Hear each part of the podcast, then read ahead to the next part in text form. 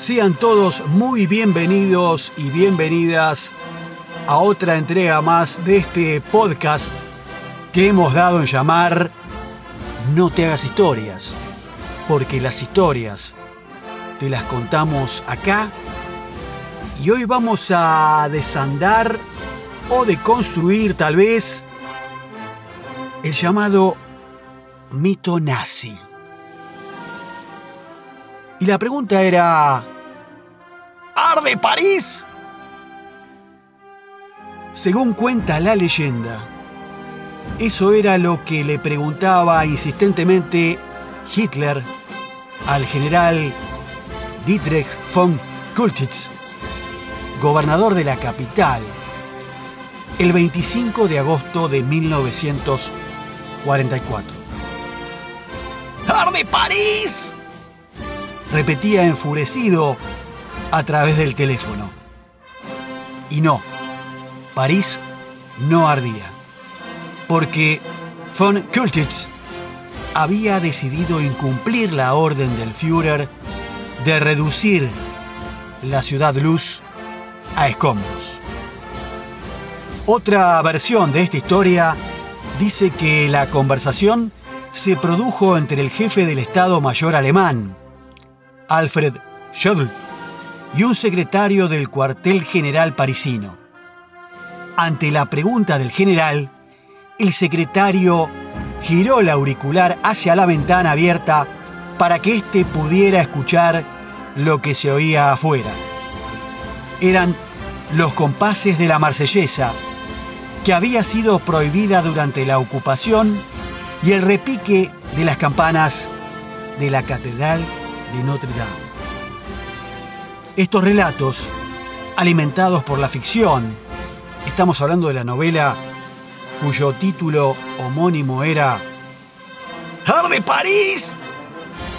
de los autores Larry Collins y el francés Dominique Lapierre, libro editado en 1964 y su adaptación cinematográfica, dirigida por René Clement de 1966, junto al filme Diplomacia del año 2014 y que fueron fomentados por el propio von Kultitz en sus memorias y que han convertido a este general de la Wehrmacht germánica en el Salvador de París.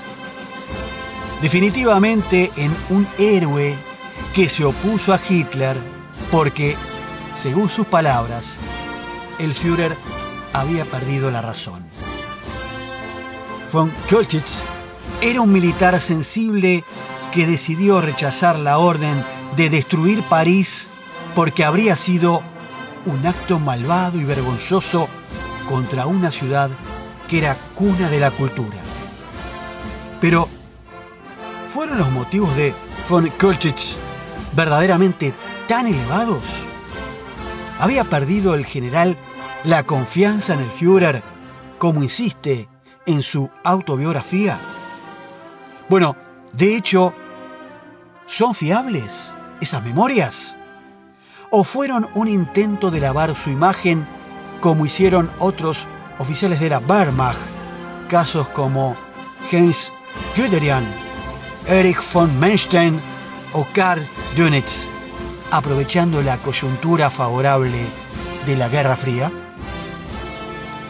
Von Dietrich von Kultitz nació el 9 de noviembre de 1894 en un castillo de la ciudad de Grafik-Wiss, en Prusia, actual Laka Prunica, República de Polonia. Pertenecía a una familia aristocrática de larga tradición militar. Tanto su abuelo como su padre habían sido altos mandos del ejército prusiano. Él siguió esa carrera y con 20 años combatió en la Primera Guerra Mundial, donde fue condecorado con la Cruz de Hierro y alcanzó el grado de teniente. Tras la guerra, continuó formando parte del ejército y en el año 1938 fue ascendido a teniente coronel.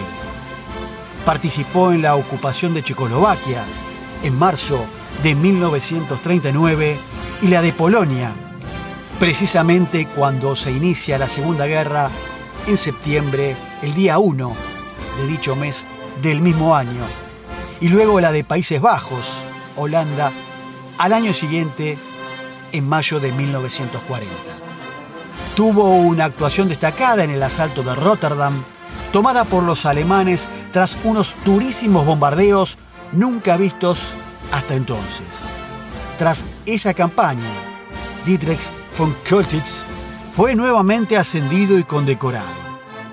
Pero el gran logro de su carrera, el que le vendría su mayor ascenso, estaba por llegar. Dietrich von Költitz formó parte del ejército que invadió la Unión Soviética en 1941.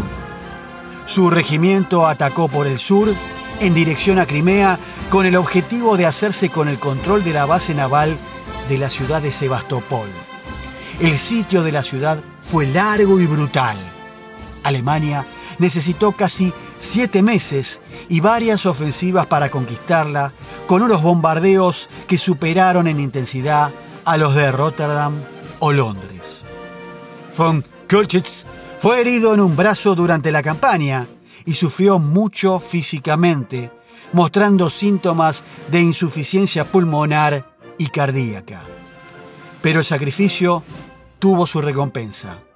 Fue nombrado teniente general y recibió el mando de la onceava división Panzer. En 1943 luchó con ella en la batalla de Kursk, la última gran ofensiva de la Wehrmacht en el frente oriental y posteriormente en Italia y Normandía, donde intentó contener la invasión aliada. Tras el atentado contra Hitler del 20 de julio de 1944, conocido como Operación Valkyria, von Kultitz nombró y mostró su fidelidad al Führer. Fue nombrado comandante de las fuerzas de ocupación en Francia y gobernador militar en París en sustitución de uno de los principales instigadores del complot, el general Karl Heinrich von Subnagel.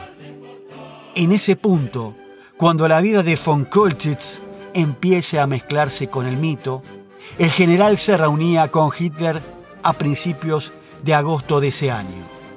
Se supone que fue durante ese encuentro cuando recibió las órdenes de defender a París a toda costa y de destruirla en caso de tener que entregarla. Una política de tierra quemada que el general ya había ejecutado con éxito en el frente oriental. También fue cuando el FON de esta historia asegura que se dio cuenta de que el Führer había perdido completamente la razón. Las siguientes semanas, el gobernador cumplió sus órdenes a rajatabla. Desde su cuartel general en el céntrico hotel Le Meurice, dirigió la represión contra los insurrectos. París era un polvorín. Los trabajadores estaban en huelga. Había problemas de abastecimiento y los grupos de resistencia, en especial los comunistas, estaban levantando barricadas y asaltando edificios públicos. Por mediación del cónsul sueco, Ruhl Nordvik von Kolchitz aceptó un alto el fuego.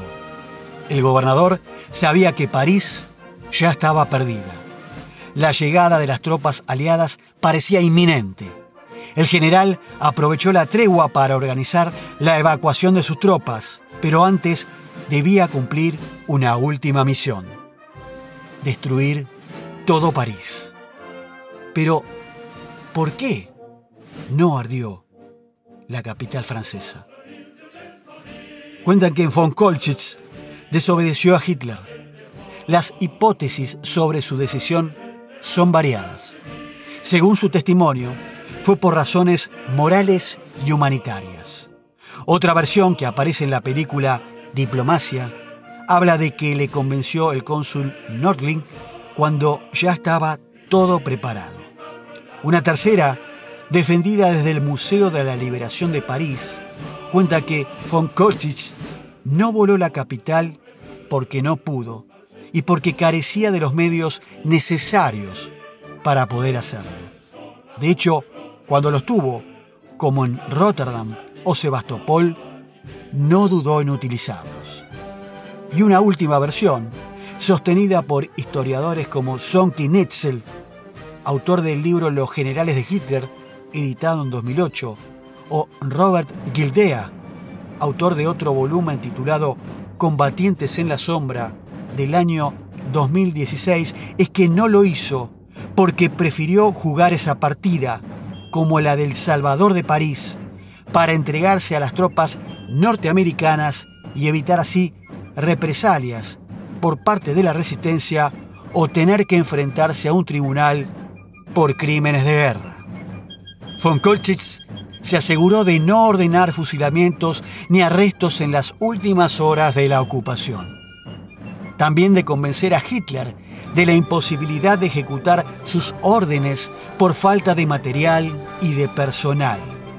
El general quería evitar que se le aplicara la ley llamada Sippenhaft, que sería traducida al castellano como castigo colectivo, impulsada por el canciller tras sufrir el atentado, según la cual las penas por un delito imputadas a un oficial eran extensibles a toda su familia.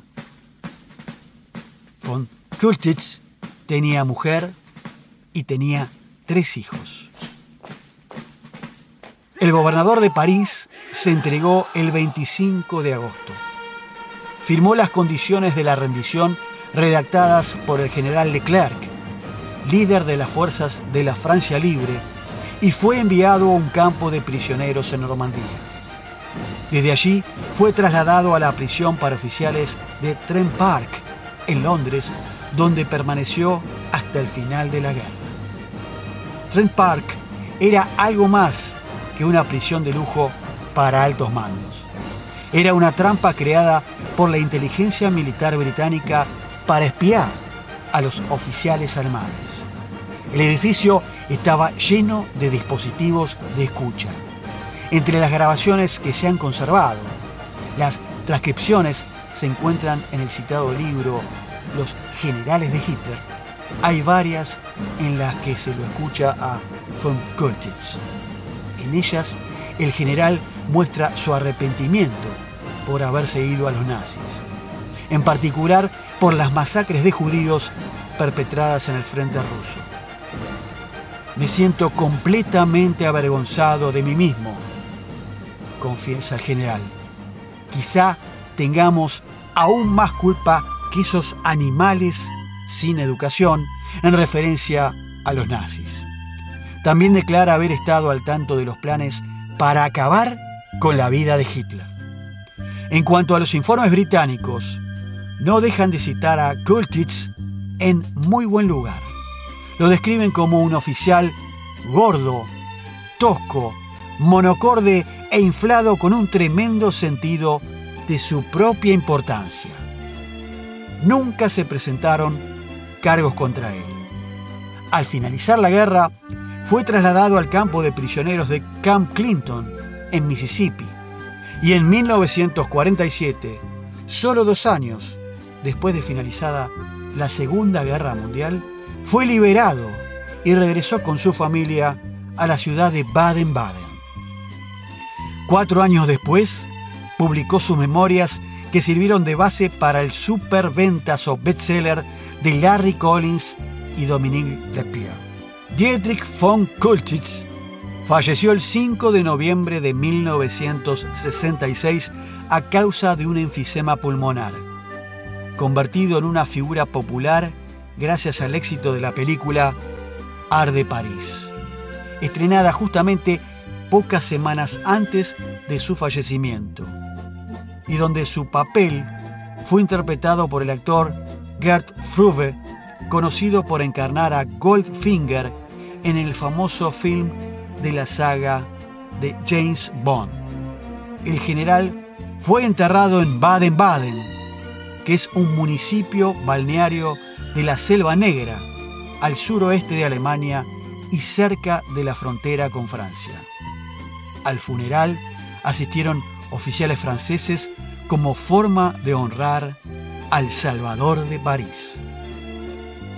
Y bien amigos, amigas, hemos desandado esta entrega de Noteas Historias con este mito del general alemán y gobernador de la ciudad de París durante la ocupación nazi en la Segunda Guerra, mostrando una faceta tal vez más humana, eh, amparado en el rescate de no destruir la ciudad definitivamente por el acervo cultural, que de hecho los que tuvimos posibilidad de conocer esa maravillosa capital de Europa realmente acuna. Será entonces hasta nuestra próxima entrega, siempre aquí en nuestro programa Nada es casual, tropezón de radio, emitido por la FM Freeway en su frecuencia de la 90.7 desde el municipio de La Matanza, en la provincia de Buenos Aires, República Argentina. Buenas noches y muchas gracias.